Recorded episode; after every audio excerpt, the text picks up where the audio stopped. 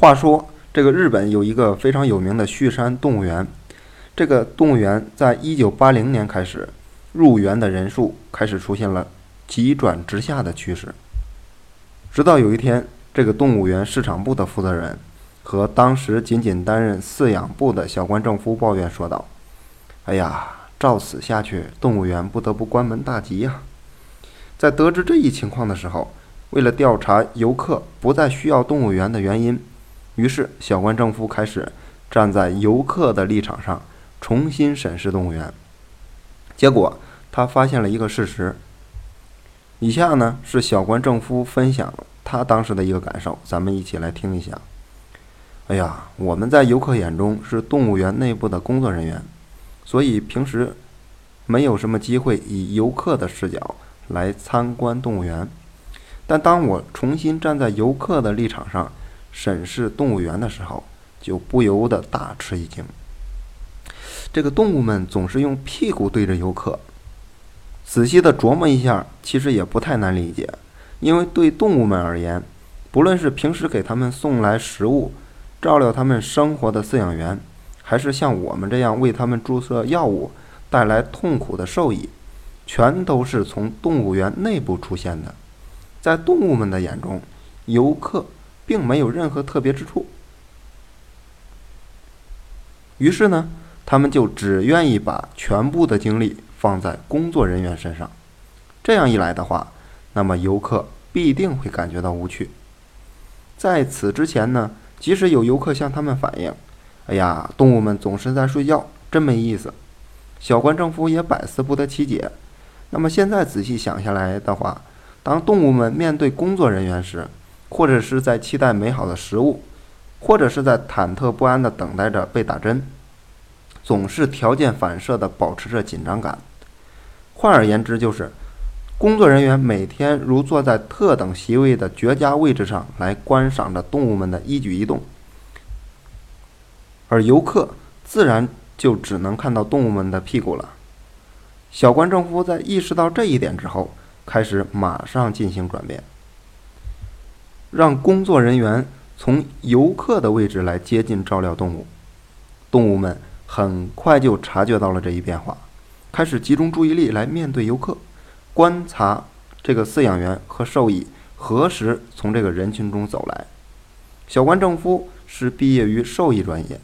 在进入动物园后呢，他对这份能够饲养和研究动物的工作感觉到无比的充实和自豪，因此也正是这样，才认为动物园的存在是对顾客有益的。不过，这充其量只是站在自身的角度上看这个。问题罢了。小关正夫注意到这一点之后，与同事们绞尽脑汁，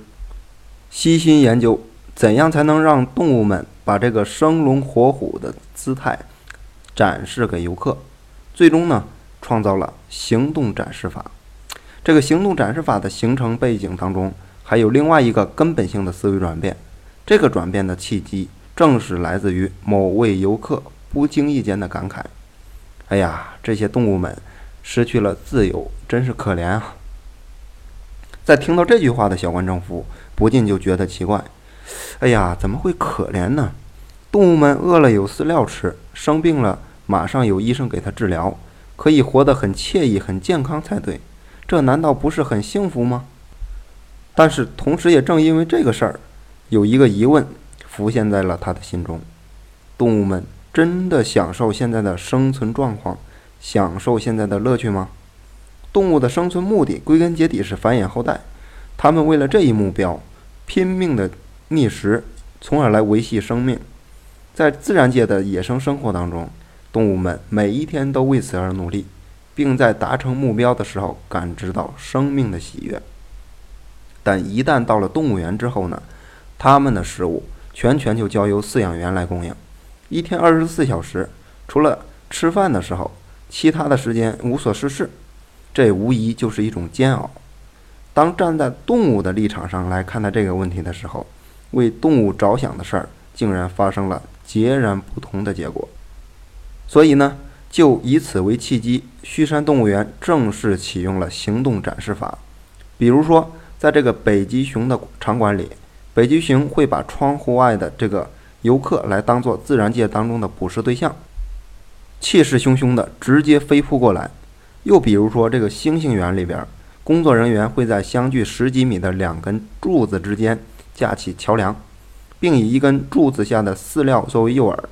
从而来吸引另外一头的猩猩登桥表演空中漫步。而这个海豹馆里呢，则是利用整面透明的树脂板打造了纵深的海底空间，让海豹能够清晰地看见游客的身影。